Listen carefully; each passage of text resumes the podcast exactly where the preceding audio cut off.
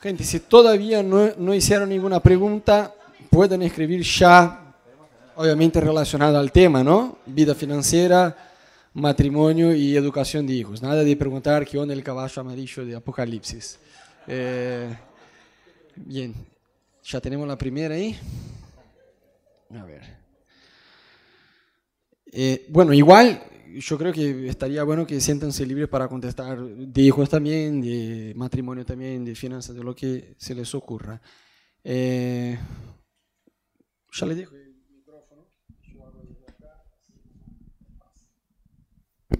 ¿Cuál es el mejor consejo que pueden dar a un soltero sobre cómo elegir bien para el matrimonio? Ah, qué linda pregunta, excelente, excelente. Bueno, eh, Acá dice Camilo, así que ya sabemos quién es. Sí, es una pregunta muy recurrente y muy interesante, ¿no? Eh, bueno, evidentemente que eh, yo daría dos, cosas que aconsejamos a, los chicos y a las chicas que busquen, ¿no?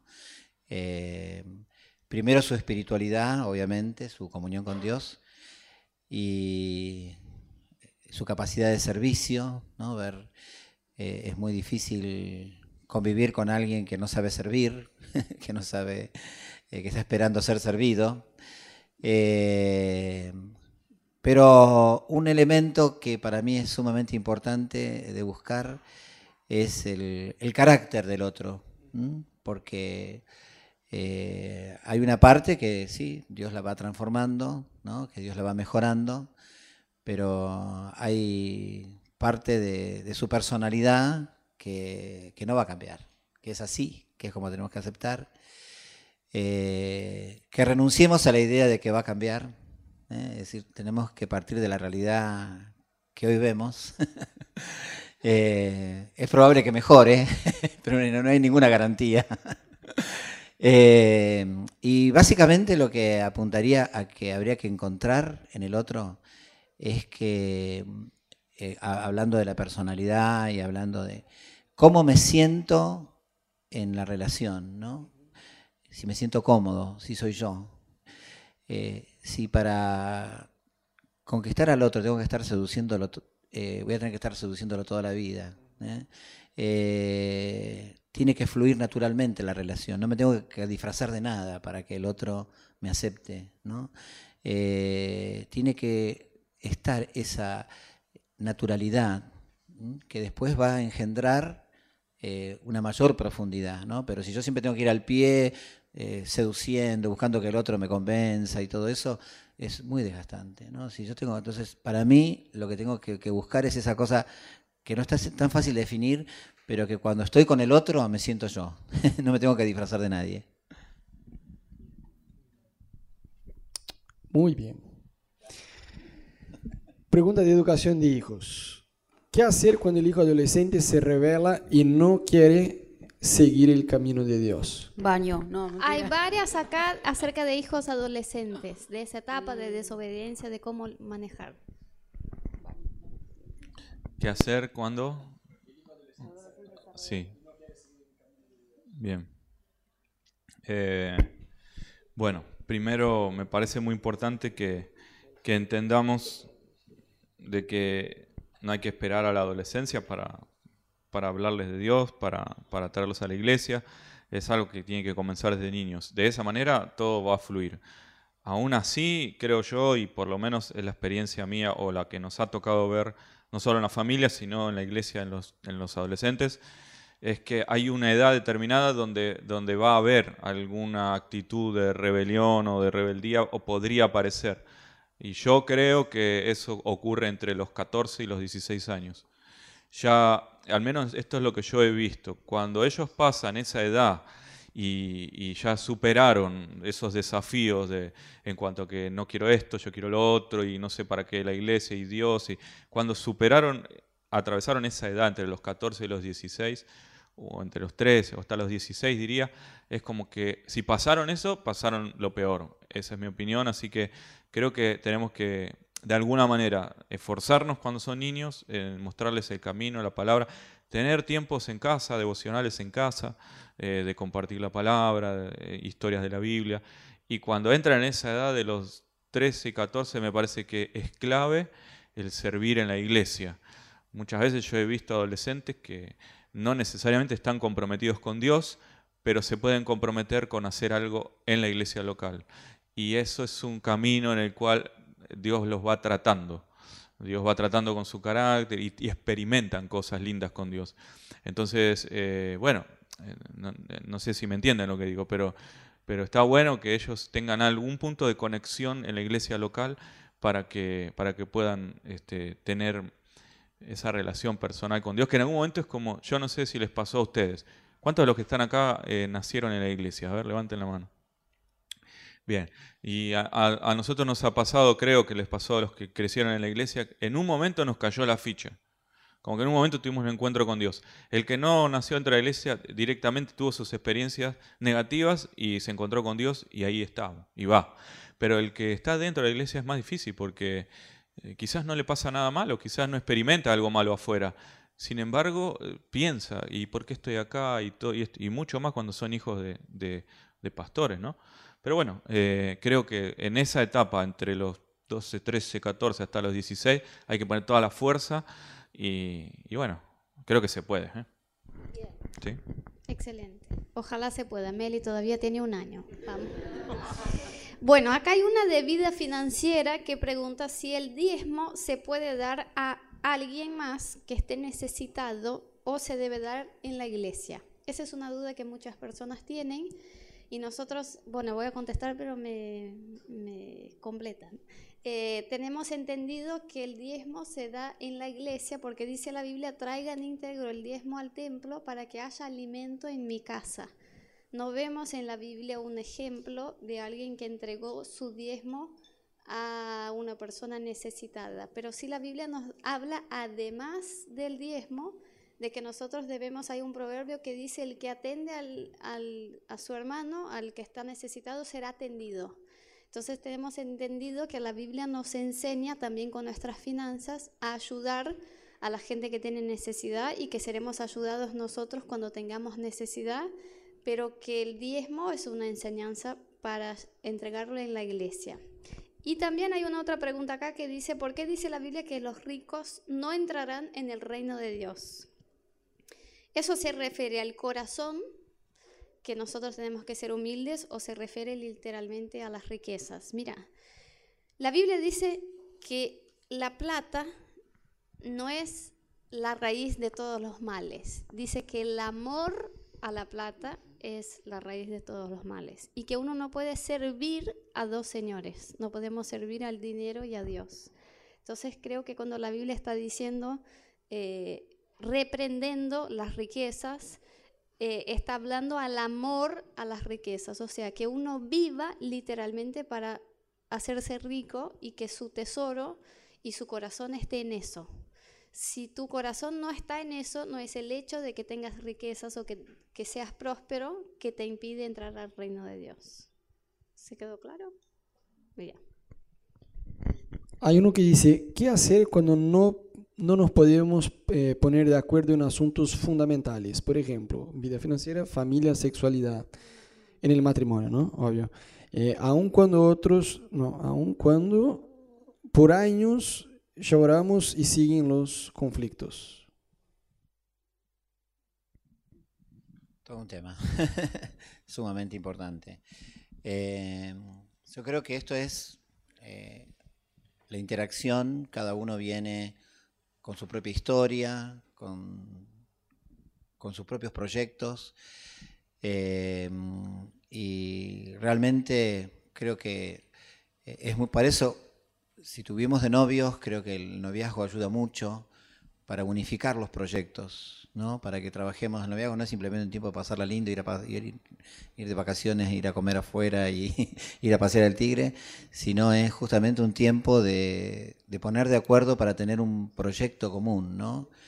Eh, y eso eh, requiere un trabajo bastante arduo, porque cada uno estuvo 30, 35 años hasta que se casó armando un propio proyecto de vida, el otro tiene su propio proyecto de vida y unificar esos dos proyectos en un proyecto común eh, requiere mucho, mucho renuncia, mucha comprensión eh, y en muchas áreas no nos vamos a poner de acuerdo.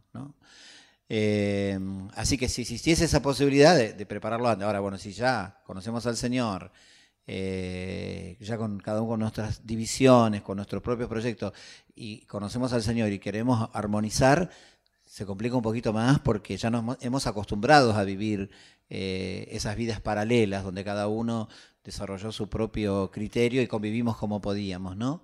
Pero Dios quiere realmente eh, y nos respalda en ese sentido. Lo que pasa es que evidentemente que van a haber muchos temas que no vamos a estar de acuerdo, por, cuestión de, formación, de personalidad, de género.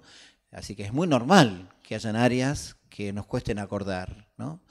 Eh, lo que tenemos que tener la certeza es que Dios nos quiere guiar a ese acuerdo. Entonces, si hay una actitud sincera, y sincera porque evidentemente cuando hay desacuerdo, los dos van a tener que renunciar un poquitito. La comunicación no es informar al otro de lo que pienso, sino llegar a una misma forma de pensar. Es decir, los dos tenemos que transformar algo para que se produzca esa unidad. Eh, por eso decíamos que lo más complicado eh, de la vida matrimonial es nuestra carnalidad, nuestro egocentrismo, porque si no hay una disposición a renunciar a lo que pienso, para que, no para que se haga la voluntad de ella, sino para que juntos le preguntemos a Dios, bueno, Señor, guíanos, uno de los dos está equivocado, uno de los dos tiene que, hacer un cambio. Eh, nosotros no, no lo podemos hacer, porque nos cuesta, nos cuesta renunciar. Entonces, pedirle al Señor, sinceramente, ponerlo ahí en el altar y decir, es indispensable que no sigamos adelante con esta discordia, porque después la grieta se hace cada vez más grande, ¿no? Entonces, presentarla delante de Dios para que Dios nos vaya orientando. ¿eh? A, ver, a veces la razón la va a tener ella, a veces la razón la voy a tener yo, pero el asunto es que no podemos convivir con esas grietas porque van a desgastar toda, todo, toda esa columna, ¿no? Y si llegamos a ese punto donde no lo podemos resolver, busquemos ayuda. ¿eh? Hay pastores, hay psicólogos, hay personas que nos pueden ayudar, pero no podemos resignarnos a que los grandes temas queden eh, en ese nivel de discordia. ¿eh? Necesitamos trabajar, para eso tenemos toda una vida, pero necesitamos trabajar para que esa unidad, como, como les decía antes, la Biblia habla de que en la iglesia tengamos todos una misma forma de pensar y una misma forma de hablar. ¿Cuánto más en el matrimonio, ¿no? Que es la base para que después eso se produzca en la iglesia. Tenemos que llegar y no podemos eh, claudicar esa unidad. Eh, sobre educación de hijos, ¿cómo actuar ante la desobediencia de un hijo? Baño. Baño. Para todas las soluciones el baño. No, no. Eh, bueno, todo depende también en la etapa del hijo, ¿no es cierto? Eh, uno no puede disciplinar a un nene de un año o de tres de la misma manera que a uno de 13 o 15. Eh, obviamente uno tiene que estar ubicado en tema también. Este, pero hay veces que hay que dar una explicación, es muy, simple a veces el por qué. ¿no? Los hijos cuando son un poco más grandes que empiezan a cuestionar y el por qué y el por qué y el por qué. En algún momento hay que explicarles, mira, esto es lo que te conviene y esto te lo digo porque te van a beneficiar en esto, esto y esto. Ahora, si hacéis lo otro, no te va a funcionar. Y si no, reven que... No, mentira. Pero hay veces que tampoco hay que explicar todo, ¿sí? Hay veces que es, te digo algo y hay que obedecer y hacerlo y como decía él, ¿no? Este, enseñarle y acompañarlo hasta que lo cumpla agrego una cosita. Eh, en la palabra se nos habla acerca de la corrección y, del castigo también. Y creo que la clave es la corrección, porque corregir tiene que ver con hacer un cambio de conducta. Por ejemplo, si yo paso un semáforo en rojo, tengo un policía en la esquina, me ve, castigo, multa. Listo, no hay más vuelta. Ahora, si el policía me, me frena y me dice, te voy a hacer una multa, pero te voy a explicar, el semáforo cuando está en rojo vos no podés pasar, por favor no lo hagas más porque hay vidas. Y me da una explicación y entonces me corrige. Y esa es una gran diferencia, ¿no? De que nosotros tenemos que corregir a los hijos, eso es lo que también el libro de Proverbios habla mucho, de la corrección a los hijos. Entonces, eh, en cuanto que hay una desobediencia, la solución siempre es la misma, corrección. Amén. Sí. Y a, ver, solo complementando este tema de corrección de hijos, también está bueno acordarnos que la Biblia dice que es amor, que el padre corrige al hijo y el hijo a quien ama. Muchas veces tenemos un concepto en la sociedad inconversa, por así decir, eh, que la corrección está mal, viste que el hijo hace lo que se le cante, lo que quiera y no pasa nada, y eso está mal, porque crece, digamos, sin límites. El papá tiene que, obviamente de una forma con, sabiduría a la luz de la Biblia, pero sí establecer límites. Acá no, no puedes hacer lo que se te ocurra, digamos, hay límites claros y se cruzan los límites, hay una consecuencia como el ejemplo que dices del tránsito es igual. Eh, entonces está bueno tener eso en claro. ¿no?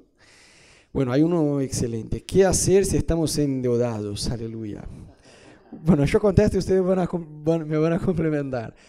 Em, a ver, yo personalmente creo que eh, uno debe tomar eso en serio. Y no le digo para que se pongan pesados, ¿no? Como, ah, che, bueno, me voy de acá culpable. Pero yo he visto muchísima gente que al estar endeudados, a pesar de que dicen que quieren pagar las deudas, siguen con un estilo de vida de me voy de viaje, me compro cosas, salgo a comer afuera, como, como si nada. Y hay una enseñanza de Jesús que es muy prolija, que dice que debemos hacer al prójimo lo que queremos recibir. Entonces, seguramente si alguien te debe, eh, eh, si vos tenés todos los jugadores en la cancha, querés recibir, ¿sí o no? Entonces, eh, es algo de responsabilidad, ni siquiera te digo como cristiano, como ser humano, digamos, con el prójimo, decir, está mal estar endeudado Está recontra mal. La Biblia dice que no debemos deber nada a nadie, solamente el amor. Entonces, si estás endeudado, el primer cambio que yo creo que uno debe hacer es el cambio de chip. No me voy de viaje, no me voy a salir comprando cosas, no, no me voy a permitir vivir un estilo de vida tranqui, como si estuviera con, con plata eh, eh, sobrando en el banco, en el bolsillo, porque yo debo plata a, personas y eso está mal, según la, Biblia, está recontra mal. Y eso te ayuda a cambiar el chip y decir, ¿sabes qué? Me voy a armar un plan, aunque lleve tiempo, pero voy a hacer todo el esfuerzo necesario para abonar lo que yo debo. Yo creo que con esta actitud, era lo que decíamos hoy más temprano, cuando nosotros tratamos de controlar nuestros ingresos y la salida también que le damos, Dios trata de multiplicar. El problema es que muchas veces queremos que Dios multiplique sin controlar, ¿no? Entonces es un cambio de chip, creo. Y solo lo que dijo Rodo, mi cuñado es administrador de empresas y da entrenamientos de finanzas y todo eso. Y él dice una frase muy buena que dice, todo endeudado puede salir de una deuda con un plan. Entonces, planilla, hace un plan que te lleve un año, no importa, pero tenés un plan de guardar plata para pagar tus deudas y vas a poder. Hay una buena acá, ¿eh? ¿Qué hacer si el caso es que mi esposo es más cariñoso y soy yo a quien le cuesta expresar mis sentimientos.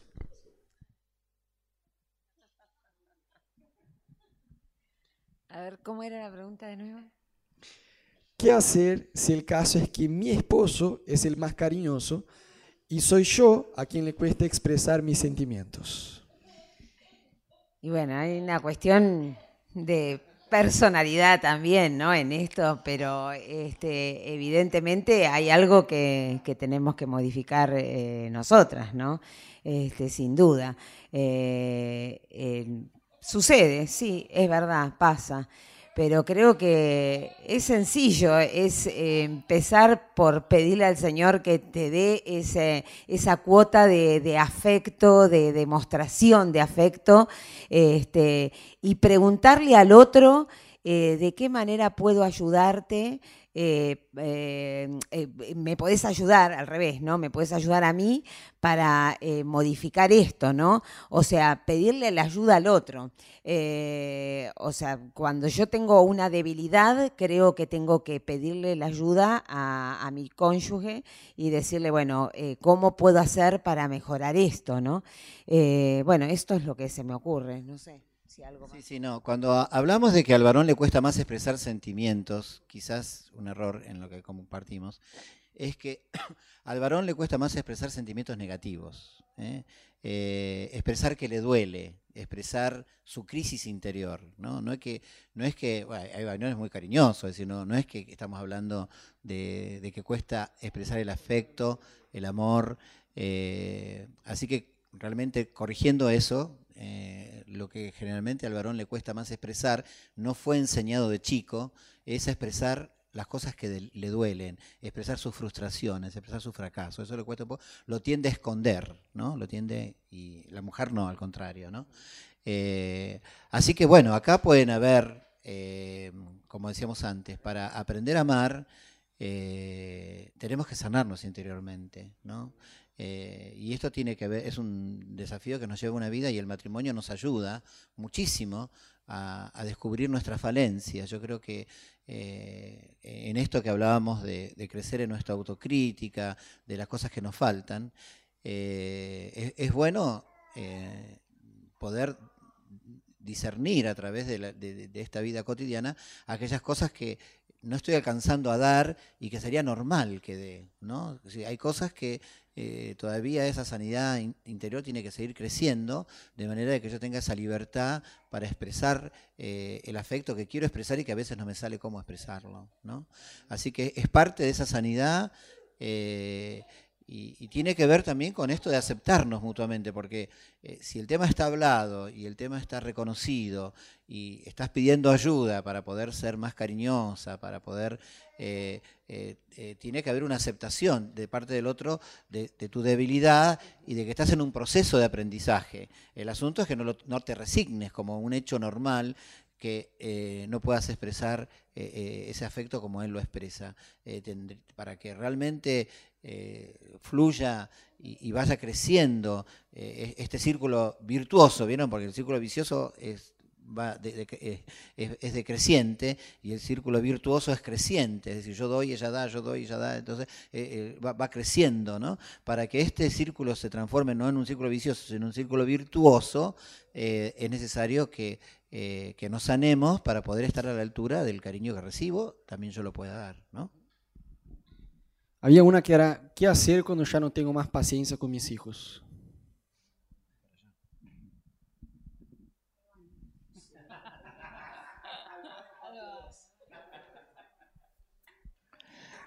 Eh, me gustaría agregar algo más de lo que estaban compartiendo recién, si se puede.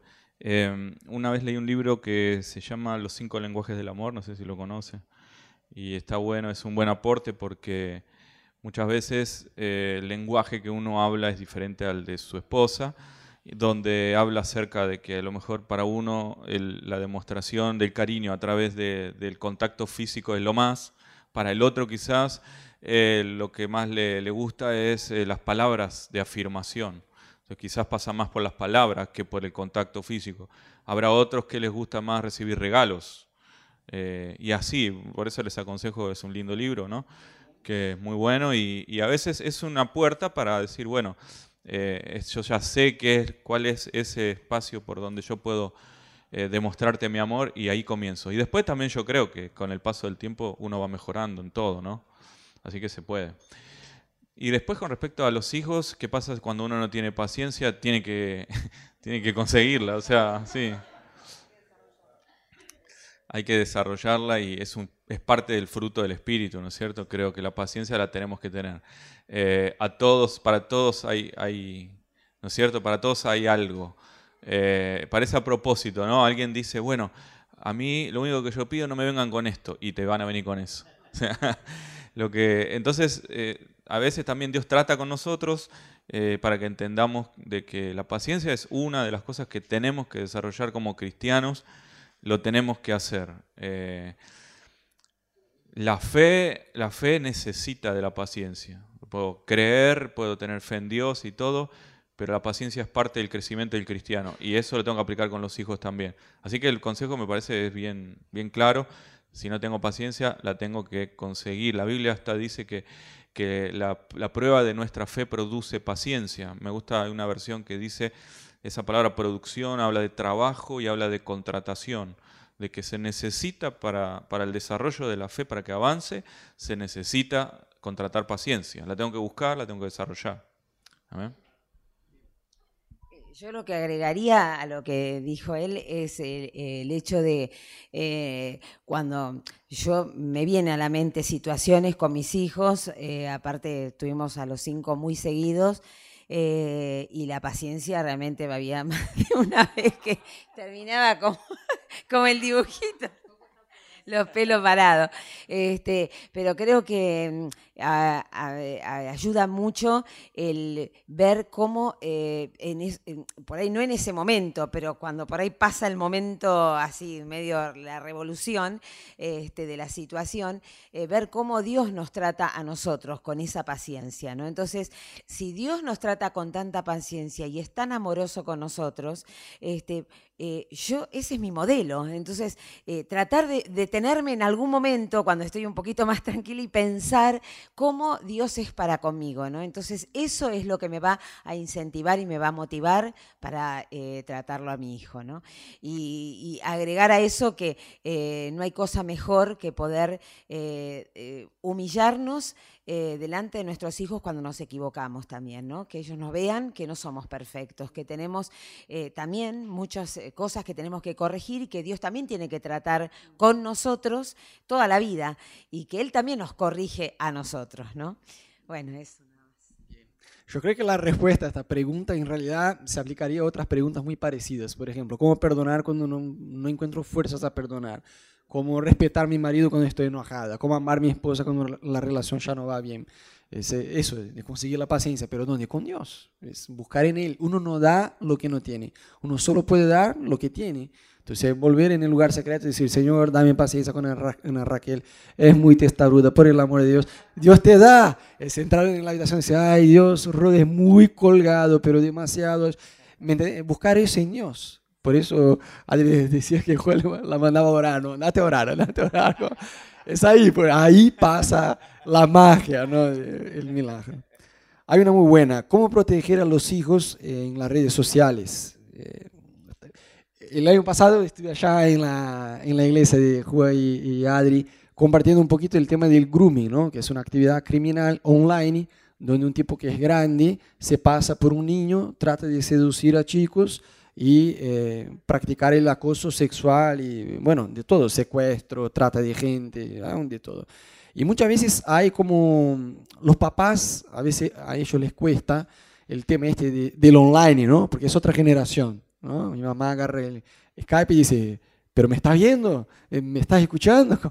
Eh, la parte online es otra generación y a veces a nosotros nos cuesta enterarnos un poco de eso. Eh, porque hay una distancia eh, con la usabilidad de la cosa. Pero sí, muchos papás eh, muchas veces no protegen a sus hijos porque tampoco se ponen las pilas a ver. Piensan que porque el hijo está con el celular ahí a su lado están seguros. Y a veces, ah, está charlando con un amigo, pero ¿amigo qué? A veces es una solicitud que se hizo por Facebook o por otro lado de un tipo que es desconocido y obviamente no va a poner en la fotografía eh, de la red social una foto de un viejo pervertido, va a poner una fotografía de un tipo con pinta Justin Bieber que, ah, es un amiguito del colegio, y no es. Entonces está bueno charlar con los hijos. Muchas veces los papás como que hipnotizan a los niños. Toma, toma el celular. Yo siempre le dice a Ana que Meli solo va a tener el celular el día que tenga madurez para tener un celular. No importa si todos los amigos en el colegio tienen, ella no es todos. Tienen que tener madurez para usar, ¿viste? Que los papás ponen tablet, el hijo es un rey. Tiene seis años, tiene un iPhone, tiene Facebook, tiene de, todo. Y lo dejan ahí en la habitación con internet todo.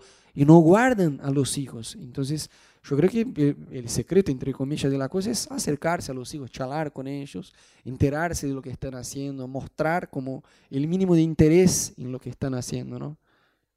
De que el riesgo de, pornografía había descendido a los tres años o cinco años. Sí, ah, hay un estudio de una encuesta que hizo el pastor Josh McDowell, estuvo acá el año, ¿cuándo fue Camilo? Fuimos juntos, el año pasado, ¿no? Eh, en una otra iglesia en Capital y ahí y estuvo tres días y tiró cada data de, de estadísticas de la pornografía que era algo pero impresionante. Dice que el primer contacto de un niño, un promedio, ¿no? de un estudio que se, que, se, que se hizo, con pornografía era alrededor de 4 a 6 años. Sin embargo, por alguna razón, los hijos de pastor tenían contacto antes, a partir de los 3 años de edad. Chicos, Meli está con uno y casi tres. Es como dentro de un año y medio yo tendría que hablar de pornografía con ella. Y algo que hablamos, que muchas veces los papás, y Josh McDowell ah, como hacía hincapié a eso, ¿no? que los papás no quieren hablar de sexo, de identidad de género, de homosexualidad, de cosas así con los hijos, porque tienen una falsa idea de que lo van a despertar antes del tiempo. Entonces él dice, pero ¿sabes cuál es el problema? Si vos que sos papá, no hablas de una forma abierta con tus hijos de sexo, de noviazgo, de matrimonio, de masturbación, de pornografía, de todo el universo que, que, abarca el tema, eh, el profe de la facultad va a hablar, eh, de la facultad, sus amigos de, de, de, del jardín le van a hablar, lo van a mostrar pornografía en el celular. Entonces, sí, yo sé que es un garrón. Vos me preguntas, Rodo, ¿te gustaría hablar con Meli de pornografía cuando ella tenga tres años? Y obvio que no. Pero prefiero hablar yo. Yo prefiero que el primer contacto con el tema sea con el papá, que le va a hablar a la luz de la Biblia y todo, en lugar de que ella escuche de un amiguito en el colegio que es un inconverso eh, hijo de dos pervertidos, qué sé yo. ¿Me entendés? es verdad. Es mejor, es mejor, es mejor que nosotros hablemos. Que, Viste que muchas veces hay tabús que no se habla. Otro día un amigo que se iba a casar, el tipo inclusive pastor, eh, y hacía, digamos, el curso prematrimonial, y su pastor, a la hora de dar la clase de sexo, dijo, eh, le dijo a la, a la esposa, ¿no? Bueno, de eso no hablemos, vos ya sabés todo, ¿no? Y, yo como, y no, ¿cómo, cómo ya, sé, ya lo sé todo? Ni siquiera me casé, hablemos del tema. Y muchas veces en la iglesia hay como un tabú que no se puede, muchas veces ni, siquiera hablar la palabra eh, pene, como no es una palabra sucia de la calle, el término científico, pene, vagina, es como, uh, uh, y, y, hay tabús que no se hablan y debemos hablar. Y en casa también, eh, tener una charla abierta con los papás, con los hijos, ¿no? De, de cada tema, ¿no?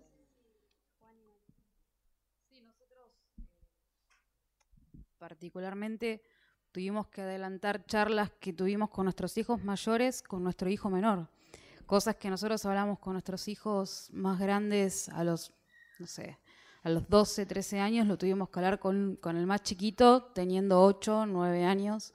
Eh, y por esto también el tema de la comunicación. Nuestros hijos tienen la libertad de poder expresarnos lo que sea y de decirnos lo que sea, y con el más chiquito más que con ninguno este, y venir y hacernos preguntas muy directas, qué es tal cosa, qué es tal... Y bueno, uno tiene que ir y, abrirle, ¿no? Como decía él, este, hablarles con la verdad, no disfrazarles palabras o disfrazarles las situaciones. Este, y después saber qué es lo que él piensa con respecto a eso y si él sabe lo que Dios dice con respecto a eso. Porque darle una información para que sea almacenada no sirve de nada. Sí, eh, es una información que él tiene que saber qué es lo que Dios dice también con respecto a eso. Eh, y bueno, con, así con todo, ¿no? Sexualidad, bueno, ahora que se habló de aborto el año pasado, lo mismo. Este, uno tiene que hablarles con sinceridad y sin temor, sin eh, no algo tabú. Este, porque lo que no les informemos nosotros lo van a desinformar desde otro lugar. Y bueno, y peor, ¿no es cierto? Distorsionado, totalmente vuelvo al tema de la sanidad interior, ¿no?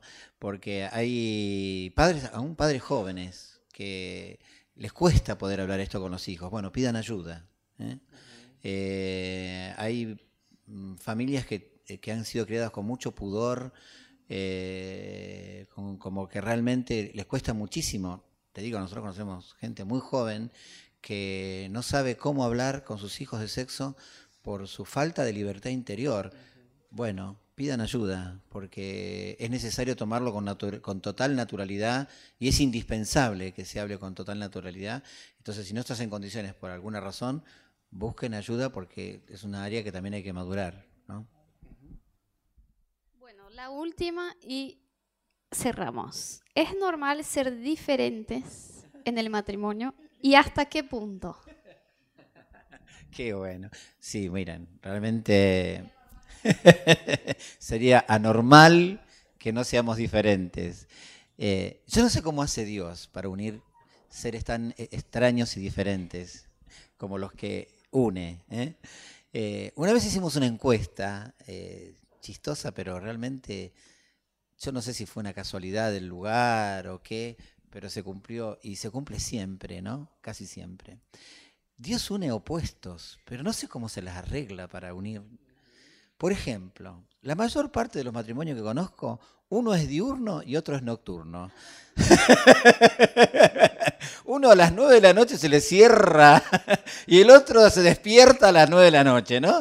No sé cómo hace Dios para unir cosas tan opuestas, pero no sé si después se va construyendo en el matrimonio o qué, pero una vez hicimos una encuesta y en todos los matrimonios pasaba así, no había ninguno que coincidiera, ¿no?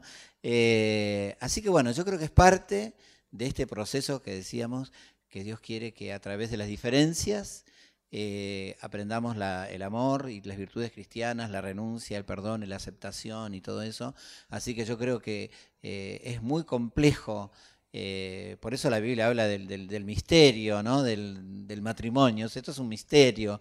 y es un misterio porque son dos abismos que se unen. adentro de nosotros tenemos un montón de, cosas que tienen que ver con lo que hemos recibido de nuestros padres, con la enseñanza, con la cultura familiar que cada uno recibió, con las costumbres, los hábitos familiares, aún hasta las condiciones, eh, que hemos recibido genéticamente, ¿no? Es decir, hace que seamos eh, realmente seres complejos eh, que tratan de, entenderse, ¿no? Así que evidentemente que somos muy diferentes y es un diseño de Dios. ¿eh? que seamos bien diferentes, para que a través de esa diferencia ¿eh? podamos llegar a esa unidad que Él está queriendo que construyamos. El asunto es que quiere que construyamos esa unidad, ¿no? en medio de esa diversidad. Y esa diversidad, cuando más opuesta es, más nos potencia, ¿no? Más nos enriquece, porque es la diferencia del otro que enriquece lo que yo no tengo. ¿eh? Bien ahí, voy a hacer solo dos preguntitas más yo personalmente ah, dirigida a cada uno de ustedes. Eh, pregunta prolija. Eh, para ustedes la primera. Acá hablamos bastante, digamos, con los jóvenes, que Dios no une solamente eh, personas, sino propósitos. Y muchas veces hablamos del yugo desigual, cuando uno se pone de novio y quiere casarse, un creyente con un inconverso, y que eso está mal. Pero muchas veces hay el yugo desigual en la iglesia ambos pueden ser creyentes, pero uno quiere ser misionero en África y otro quiere seguir una carrera de ingeniería, qué sé yo. Eh, ¿Qué consejo das a las parejas que recién se conocen o estén interesadas uno en el otro, o amigos, ¿no? que por ahí recién llegaron a la iglesia y empieza todo el chamucho cristiano de la cosa? Eh, ¿Cómo identificar si hay un yugo desigual, aún siendo cristiano ambos, o por ahí no, por ahí pueden estar alineados en un propósito? Sí, eh, creo que a veces hay yugo desigual en la iglesia y es una de las cosas que, enseñamos al que está poniéndose de novio a, buscar esa, armonía, ¿no? porque es muy difícil eh, comenzar algo tan importante como el matrimonio con dos proyectos opuestos. ¿no? Eh, evidentemente que es una de las áreas, como, les comentaba antes, importantísimas del noviazgo. ¿no? El noviazgo eh, tiene ese propósito ¿no? de, descubrir el otro y ver si, no solamente si es importante que haya afecto, que haya, pero eh, el afecto siempre es la consecuencia de que yo esté concentrado en, el otro, ¿no? Entonces surge el, sentimiento. Pero con solo con el sentimiento no vamos a construir una familia. Es decir, el sentimiento es indispensable, pero para construir una familia necesitamos un poco más que un, sentimiento. Un sentimiento, pero después tiene que haber ese acople que decíamos, donde realmente eh, fluye la relación con naturalidad, y luego esto que dice Rodo, el proyecto común. Necesitamos casarnos con un proyecto común. Y todo el noviazgo es una, etapa a ver si podemos conciliar esos dos proyectos, eh, porque si querer conciliarlos durante el matrimonio va a ser mucho más complejo. ¿no? Eh, y es normal que tengamos maduraciones diferentes, eh, propósitos diferentes, pero tenemos que llegar al altar con la convicción de que esos dos proyectos son compatibles como para poder producir un solo proyecto en común. Muy bien. Y Seba y María, yo le quería hacer una pregunta. Em, ustedes tuvieron el gran desafío de tener hijos muy temprano, fueron padres muy jóvenes y encima tuvieron cuatro hijos. Y tienen un historial, que en la última vez que estuvieron compartieron allá en el hotel con nosotros, que decía que tu, tu abuelo sirvió a Dios, tu papá sirvió a Dios, ustedes sirven a Dios, ahora sus hijos sirven a Dios y muy pronto sus nietos van a servir a Dios. Eh, mi pregunta es, ¿cómo mantener, porque muchas veces pasa que uno viene de familia cristiana desde, desde muy temprano, y como que esa parte, qué sé yo, y ahí el hijo, como que se rompe esta cadena en, en, la generación. ¿Cuál es el, entre comillas, el secreto, por así decir, que ustedes identificaron o cosas que por ahí ustedes identifican en, en la experiencia de ustedes con los hijos para perpetuar, era la palabra que había usado la otra vez, ¿no? Eh, esta fe en la familia?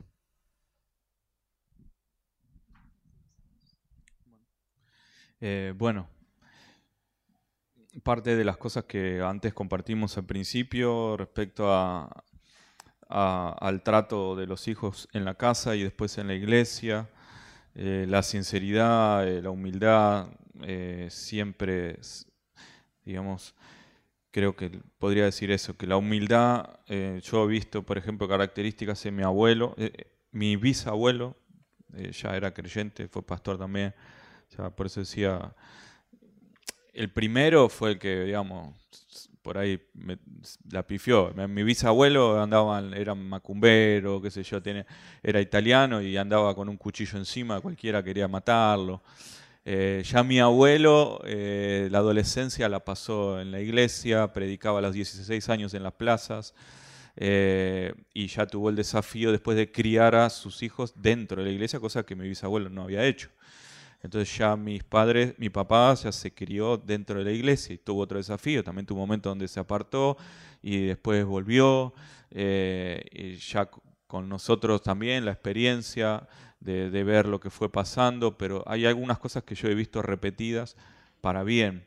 Y creo que por un lado es eso, la humildad, el amor a Dios, la búsqueda siempre de Dios, el amar a la gente, nunca sentirse por encima de otros.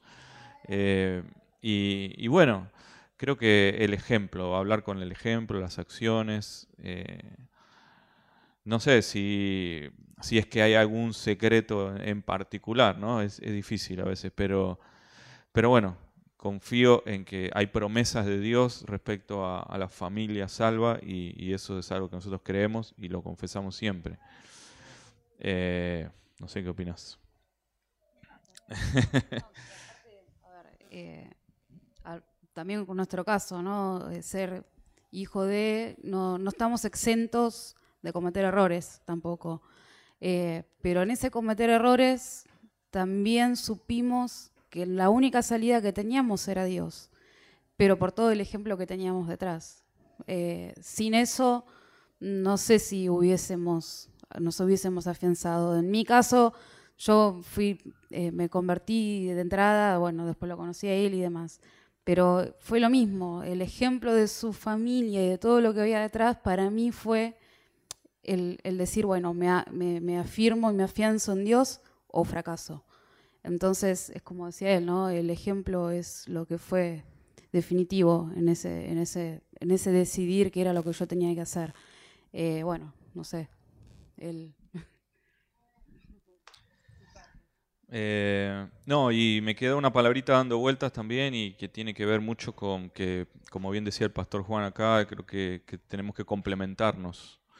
Y, y, lo mismo en la familia, ¿no? Cuando nos vamos complementando y, y, después, y vuelvo al principio, la pregunta que había hecho acá uno de los chicos, de cómo manejar la vida de soltero, creo que es muy importante también que como cuando uno está soltero comprenda su identidad. Al menos eso es lo que a mí me, marcó mucho y es la identidad en Cristo desde chiquitos. Y entonces yo siempre supe que en Cristo tenía todo. Entonces no necesito ir a buscar a otro lado lo que ya tengo. Así que eso es muy clave para el soltero. Y cuando encuentra a la persona, sepa que es complementarse. Por eso las diferencias. Está bien que seamos distintos porque es complemento. Eh, así que creo que todo va unido, ¿no? Cada etapa hay que, hay que disfrutarla y saberla vivir con Dios y, y, pensar, y vuelvo y cierro con esto, lo de Abraham. Dios encontró en Noé en quien, un hombre justo, pero Noé no pudo perpetuar eso en sus hijos. Por eso Dios tuvo que buscarlo a Abraham. Yo estoy seguro que Dios andaba buscando un hombre con quien hacer un pacto para establecer una nación. Y lo encontró en Abraham. Entonces creo que Dios tiene que encontrar en nosotros una persona que se va a encargar de continuar su vida espiritual en sus hijos y encargarse de que continúen los nietos. Yo veo eso en mi papá, él está atrás de los nietos desde que nacieron. Eh, mis abuelos, lo mismo con nosotros.